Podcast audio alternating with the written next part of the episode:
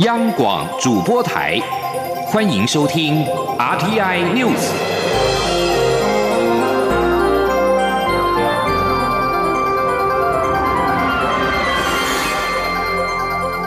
听众朋友您好，欢迎收听这节央广主播台提供给您的 RTI News，我是张顺祥。台铁泰鲁格号二号发生出轨意外，国际社会持续向我国政府及人民表达关切跟慰问。到四号中午为止，外交部已经获来自友邦及理念相近、共计九十二个国家及国际组织七百四十五名国家元首、政府及外交首长、政要、国际组织代表及友人，向我国表达诚挚的慰问跟哀悼。请听央广记者王兆坤的采访报道。泰鲁格号事故发生后，友邦驻台大使馆在当天就向我方表达慰问，且至目前为止，博留、史瓦蒂尼、巴拉圭、诺鲁、尼加拉瓜、洪都拉斯、贝里斯、圣露西亚、圣克里斯多福及尼维斯、海地、圣文森及格瑞纳丁、瓜地马拉、教宗方济各等友邦元首及政要，分别以致慰道函、声明、脸书贴文或推特推文致哀。其他理念相近、友好国家及国际友人方面，包括美、日、欧、英等主要国家，以及达赖喇嘛、索马利兰等国相关单位、政要、友人及国际组织成员，也分以新闻稿、简讯、脸书贴文、推文等方式向我国致哀。外交部还特别说明，印度外交部是首度在脸书贴文及推特推文，表达对我国的关怀及慰问。外交部发言人欧江安说：“对友邦以及这些上述友好国家的政府官员、国会议员、驻台使节跟代表等各界友人，对于台湾发生的重大列车伤亡意外，他们所展现的休戚与共的关怀，还有温暖的问候，外交部我们仅代表台湾全体人民以及政府，深致我方由衷的谢忱。”另一方面，外交部再次说明，此事故凸显国家建构防灾救援能力的必要性。台湾与美国预定在本周举行的相关会议中，以这次事件为案例，针对双方防灾救援后勤制度、医疗及搜救能量、工作流程交换意见，以充分交换彼此在应处重大灾难的经验与能力，并提升台美防灾救灾合作的动能。中央广播电台记者王兆坤台北采访报道。台铁泰鲁格号发生重大事故，造成五十个人死亡。国民党立法院党团今天举行记者会，要求行政院长苏贞昌、交通部长林佳龙立刻下台，负起责任。民进党立法院党团干事长刘世芳则表示，现阶段应该先以救援、厘清事实真相为主。林佳龙也已经表明心志，执政党不会回避任何责任。记者王维婷的报道。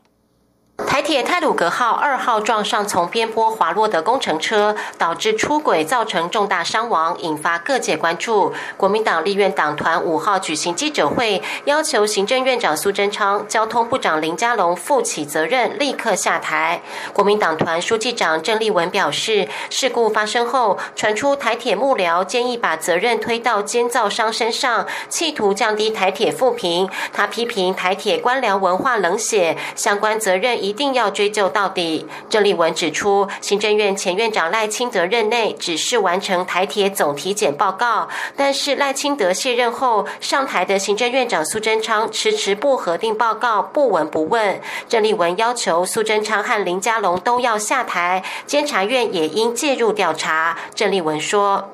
如果今天不是因为这个院长怠忽、卸责、不闻不问。”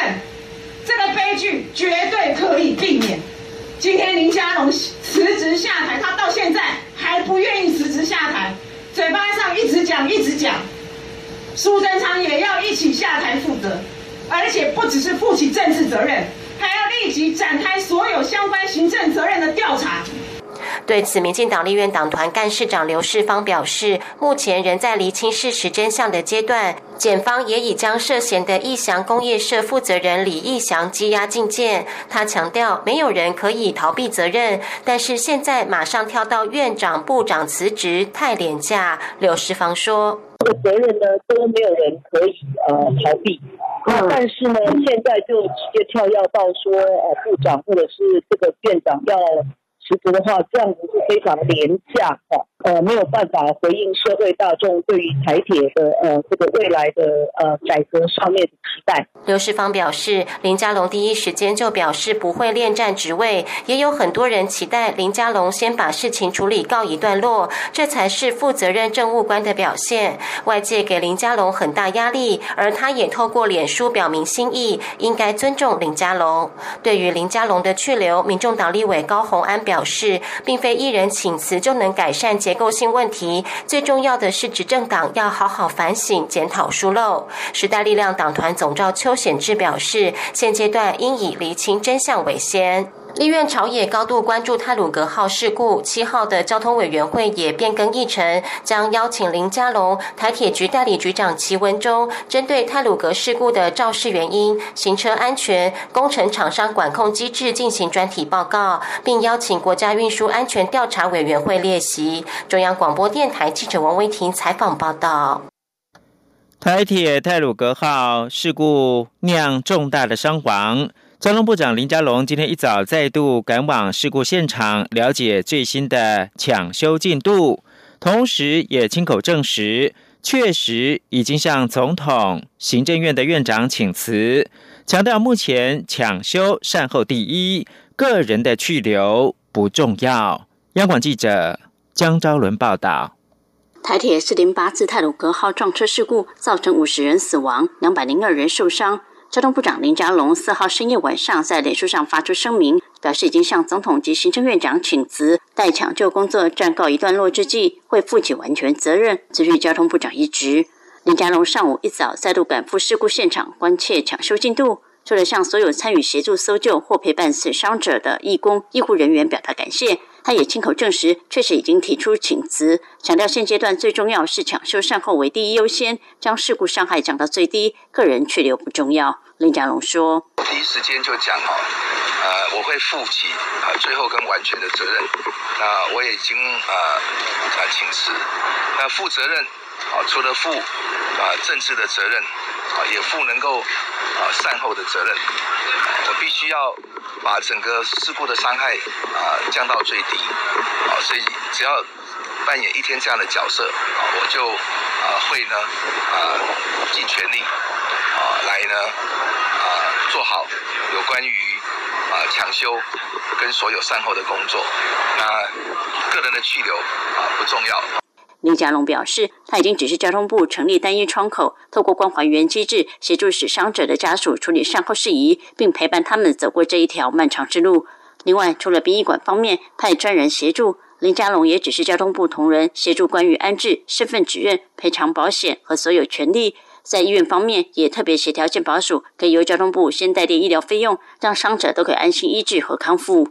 至于事故后续调查，林佳龙表示，运安会和检察官都在调查，一切诚实面对。他也要同仁以勇于负责的态度配合调查，包括行政检讨的部分都要同仁配合。对于外传他请辞是帮府院高层止血，林佳龙澄清，在发生事故的同时，他心里想的是怎么样减少死伤，早日抢修通车，没有其他任何想法。外界的意见他都尊重。雷家龙说：“这次事故死伤这么多人，他本身有责任要承担，其他的都不在他的考量范围。”中国面台记者张昭伦报道。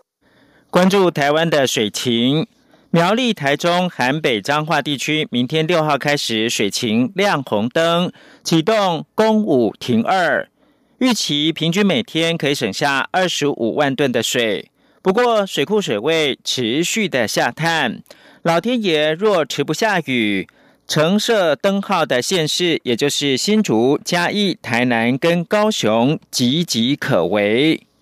根据水利署的官网，除了北部的新山水库、翡翠水库的蓄水率超过八成以外，其他水库的蓄水率都相当低。供应新竹地区的宝山第二水库仅百分之九点五，中部的德基水库百分之五点五。鲤鱼潭水库百分之十点一，南部的阿公店水库百分之二十八点六，增文水库百分之十一点五。不过乌山头水库仍然是有百分之四十七点九，南化水库有百分之三十三点七。两座水库与增文水库联动。水利署副署长王义峰表示，三座水库大概还有一亿三千万吨的水量，可以供应台南地区五月底前用水无虞。高雄地区水源主要是来自高平溪的蓝河堰、阿公店水库。随着高平溪流速下降，水情也开始拉警报。尤其高雄地区每天的用水量达到一百七十万吨，相当的可观。在苗栗、台中进入到分区供水的红灯之后，减量供水的橙色灯号线是像是新竹、嘉义、台南跟高雄岌岌可危。官员表示，天气变化莫测，下一次水情会议召开时间还没有决定。不过，一旦召开，照例会预测近期的雨量情形，了解各地灯号执行的情形，工业大户是否落实节水等，再进行整体的评估。五月底前能否供水无虞，将是观察的重点。此外，新竹市跟苗栗县部分地区六号开始公五停二。趁没有下雨的时候，国军进驻展开苗栗的明德水库跟桃园市的石门水库清淤大作战。其中石门水库预计六月底前清除二十万立方公尺的淤土，原则上是清淤无上限。而明德水库已经降到民国八十二年来最低水位，当局希望能够清除三十三万立方公尺的淤土。国际新闻：欧洲联盟外交和安全政策高级代表波瑞尔四号誓言，欧洲联盟将坚定支持乌克兰。对于俄罗斯近期在乌克兰边界地带集结兵力，波瑞尔表达严重关切。波瑞尔在跟乌克兰的外交部长库雷巴通过电话之后，在推特上面表示。持续严重关切俄罗斯在乌克兰周边的军事活动，坚定支持乌克兰的主权跟领土的完整。波瑞尔表示，他将持续就此问题与库雷巴会谈，也会在本月底欧洲联盟二十七国外长会议上面提出。乌克兰本周指控俄罗斯在其北部。东部边界以及二零一四年并吞的克里米亚半岛集结了数千名的部队。克里姆林宫并没有否认有军队调动的情况，但是强调没有威胁到任何人。最近，乌克兰政府军和俄罗斯支持的乌克兰东部分离主义叛军战斗加剧。俄罗斯在这个时候出现大规模的集结部队的举动，从。二零一四年以来，乌克兰东部的分离主义危机已经造成至少一万三千人丧生。包括美国总统拜登在内的西方国家领袖已经表达支持乌克兰的立场。读外新闻今天报道，日本跟德国将在四月中举行首次的外交部长、国防部长二加二会谈。读卖新闻引述多位不具名消息人士报道，这场日德首次的二加二会谈将采视讯的方式进行。面对越来越专断的中国，将讨论防卫以及印度太平洋地区的自由跟开放。尽管会议的日程还没有敲定，但读卖新闻表示，双方希望会议在四月十六号召开。对于中国在印太地区采取越来越具侵略性的外交做法，包括了美国跟日本等国家越来越提高警戒。根据德国媒体报道，一艘德国的巡防舰今年八月将前往亚洲，执行为期半年的任务。以上新闻由张顺祥编辑播报，稍后请继续收听央广午间新闻。我是疾管署防疫医师林永清。防范 COVID-19 疫情，我国自一月十五日起加强入境旅客居家检疫措施。如果您需入境我国，请提供搭机前三日内检验报告及检疫居所证明。检疫居所请以防疫旅宿或集中检疫所为主。您可上网参考防疫旅宿专区网页，或拨打各县市防疫旅宿联络窗口电话咨询。如果您希望在家中进行居家检疫，必须一人一户，家中不可有非居家检疫对象。有政府，请安心。资讯由机关署提供。这里是中央广播电台台湾之音，欢迎继续收听新闻。欢迎继续收听新闻，我是陈怡君。台铁四零八次泰鲁格号列车在二号发生出轨事故，造成严重的伤亡。各界爱心也纷纷涌入了捐款账户，希望能够协助事故的受伤旅客和罹难者的家属。包括民众、企业界、演艺人员、在台港人都表达捐款的意愿。总统府发言人张敦涵今天表示，这次不幸事故，全体国人同感哀痛。政府各个相关单位除了持续进行抢修及善后的各项工作之外，蔡英文总统、副总统赖清德以及行政院长苏贞昌也都以个人身份分别捐出一个月所得到卫福部的赈灾专户，协助事故伤者及罹难者家属后续的医疗、复健以及经济支持。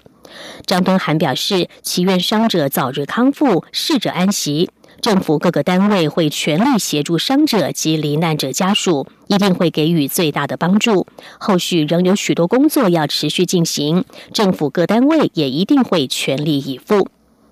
而民进党今天也表示，民进党中央党部会透过卫福部的赈灾专户捐款新台币一百万元，中央党部全体党工也会捐出一日所得，协助事故伤者和罹难者家属后续的医疗、复健等相关费用。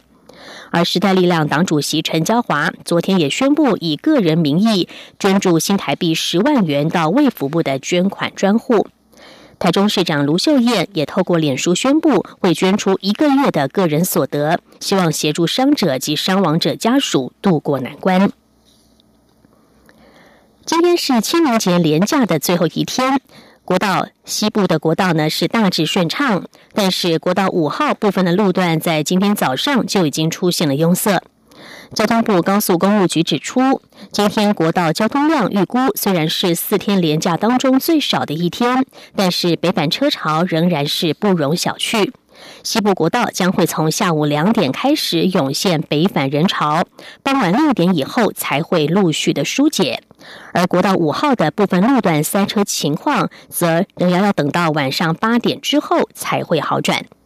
请听记者谢嘉欣的报道。清明四天连假最后一天，西部国道五号上午大致顺畅，时速维持在八十公里以上。而国道五号方面，上午十点起，头城到平林北向车流慢慢涌现，已有拥塞情形，时速在四十到六十公里。交通部高速公路局指出，今天国道全天交通量预估将达一百一十二百万车公里，虽是四天连假里最少的一天，但仍是平常假日的一点一倍。西部国道北返车潮预估。将从下午两点起逐渐涌现。高工局科长蔡明哲说：“西部的话，国一的台中哦，从呃园林到埔盐系统的北向，还有台中都会区路段，还有苗栗的一个往北，然后到新竹系统跟都北的路段。那国三的部分只是在国三的民间南投这几个路段。那另外还有在苗栗的一个西滨北向这个路段，还有在国三的桃园。”啊，这是从关西到莺歌这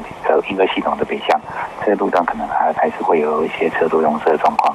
可能一直持续到我们预估可能要到六点以后才会疏解。高工局表示，国道五号方面，虽然下午两点起实施高承载管制，到晚间九点车流会少一些，但宜兰到平林北向路段预估仍会塞到晚上。高工局也提醒用路人上路前要先查询路况，适时走替代道路。中央广播。电台记者谢嘉欣采访报道：自从 COVID-19 疫情爆发以来，各行各业都是受到很大的影响，而表演艺术业的受创更是相当深，确实也迫使产业界思索着如何突破。国家两厅院率先跨出第一步，在今年的 TIFA 台湾国际艺术节当中，推出了四种新的观影形式，总购票人数将近两千人，而且反应都相当不错，也提供给国内外的观众全新的欣赏剧场体验。记者江昭伦的报道。受到疫情影响，今年 TIFA 台湾国际艺术节部分国外演出团队仍无法来台，两天院顺势推出四种新的剧场欣赏体验。一方面让观众依旧能欣赏到精彩演出，另一方面也尝试借由新的观影形式，摸索两天院未来还可以为表演艺术产业带来什么样新的突破。四种形式，包括透过剧院直播的方式，让观众坐在国家戏剧院内就可以 live 观看远在荷兰的阿姆斯特丹剧团精彩演出《米蒂亚》。阿姆斯特丹剧团另一出作品《战争之王》则以线上特映方式呈现，民众只要购票就能取得限时二十四小时的独家网址与密码，让家里秒变剧场。同样因为疫情而被迫取消来台的里斯本国立剧院，则提供作品最后的题词人预录影片，在剧院播映供观众欣赏。另外，国家戏剧院大厅也播放希腊导演迪米特里·帕派约安努二零一一年剧场装饰作品《内情》。放映现场还特别摆设了躺椅、沙发、蓝骨头，提供观众六小时不间断的剧场欣赏新鲜体验。四场新观演形式全是售票演出，总购票人数一千八百二十八人，超乎两厅院预期。就连体验过的国内表演艺术界人士也收获良多。有人神谷艺术总监刘若雨与国光剧团艺术总监王安琪就认为，拍摄者确实思考到坐在剧院内观众的视角。有时甚至会误以为自己正在看剧场演出，而非直播演出，令人佩服。而对演员演技也是考验，毕竟荧幕放大后，许多细节观众都看得更清楚。这些经验对国内剧团都是新的刺激。那庭院艺术总监刘一如指出，台湾因为防疫得宜，反而没有像国外艺术家那样面对危机存亡时的急迫感，想出各式与观众连接的观看方式。但面对后疫情时代，这些已经是不得不思考的方向。两厅院希望透过新的观影形式，看看观众的接受度，同时也积极与国内剧团合作，希望尽速跟上国外脚步。刘一儒说。去年我就讲嘛，去年剧场关门，我就说我没有东西拿得出手啊，啊，所以我们现在就是一步一步的在走向。如果国外这件事情可以成功，而且它成立的话，那我们自己的作品有哪些是有机会？然后我们需要技术或设备上精进到什么样的地步？我们日后也可以这样做。因为其实大家是期待，就说哦，现在是国外进来，国我们看到国外的演出，那会不会有机会？如果这是一种方式的话，那国内的演出有没有机会到国外去？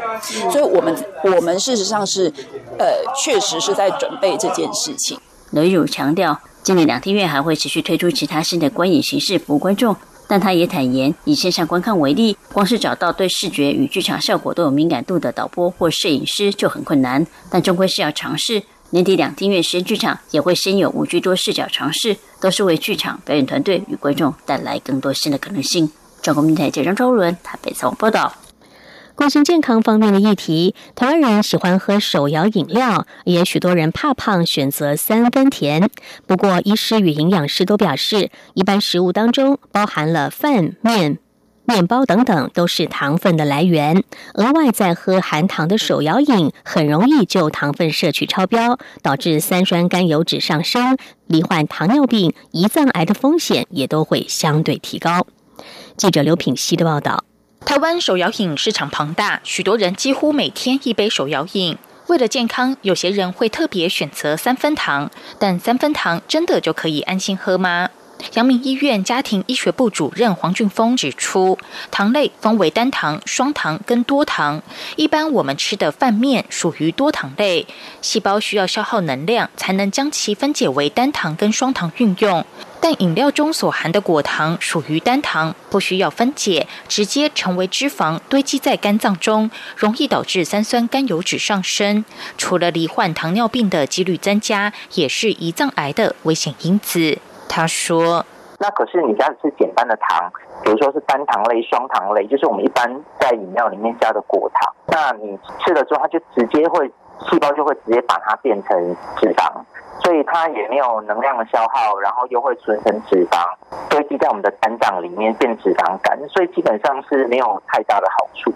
台安医院营养师刘怡礼受访时则指出，以成人而言，一天摄取的糖分建议不超过总热量百分之十，换算成糖量，男生是九颗方糖，约四十五公克；女生是八颗方糖，约四十公克。而人体糖分的来源以饭、面、面包等碳水化合物居多，如果额外再喝含糖饮，很容易就超标。那你说好，你说一定要是三分糖，可是问题是你可能在餐点里面也会吃到糖嘛，比如说你的面包也会加糖嘛，然后你比如说三杯鸡啊、糖醋啊也会有糖嘛，勾芡也会有糖啊，这个是无形的糖加进来，有可能就超过你女生可能就四十克的量了嘛，你再加上三分糖进去，我觉得那个不是一个很好的建议，就是说每天好像喝一点没关系。刘伊里指出，许多精制糖在体内代谢需要靠维生素 B 群，容易导致 B 群流失。影响响小朋友的成长发育，并造成注意力不集中等问题。因此，建议最好还是喝无糖饮料。央广记者刘聘熙在台北的采访报道。尽管全球各国都已经陆续开始广泛的试打疫苗，COVID-19 疫情依旧没有止歇的迹象。法国卫生部所通报最新的疫情数据，四号一天就新增加六万六千七百多起确诊病例，全国累计确诊总数已经超过四百八十万例，在世界各国排名第四高。卫生部四号还通报了新增加一百八十五人病故，法国染疫死亡总数来到了九万六千六百七十八人。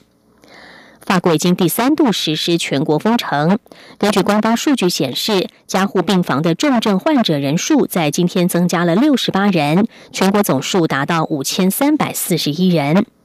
未来四个星期内，法国各级学校将停课，贩卖非必需品的店家也要歇业。政府正在努力的遏制疫情扩散，并且避免避免医疗体系不堪负荷。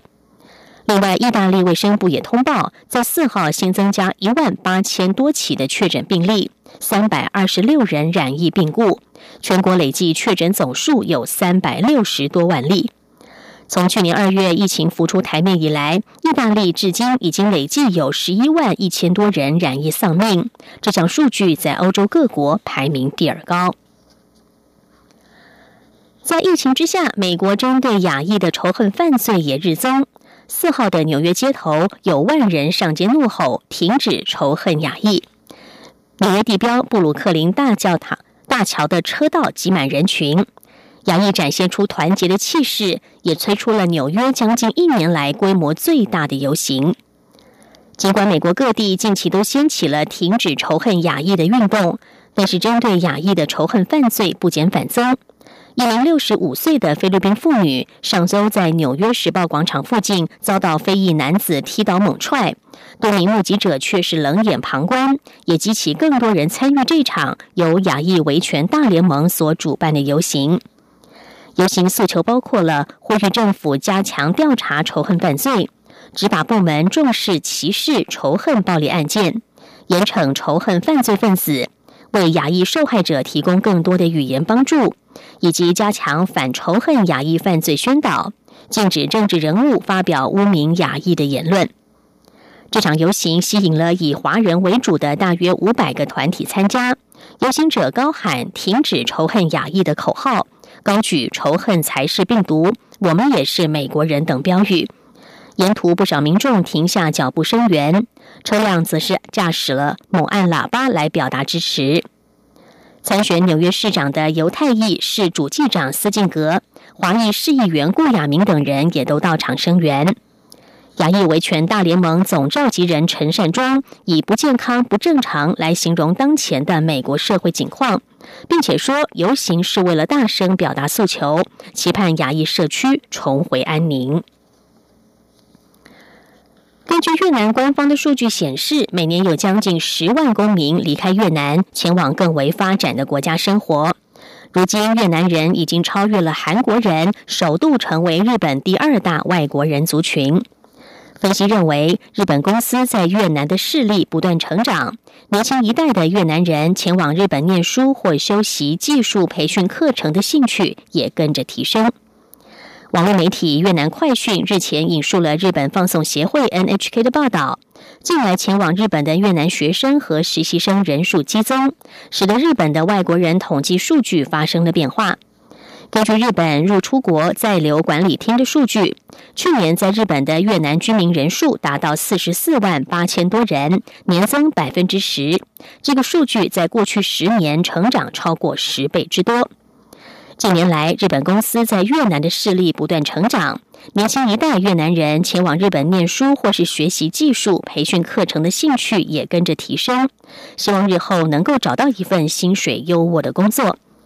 报道指出，截至二零二零年底，日本大约有两百八十九万外国人。外籍人士中，中国排名第一，超过七十七万人；越南超过四十四万，排名第三的韩国则有四十二万六千多人。以上 T N News 由陈义军编辑播报，谢谢收听，这里是中央广播电台。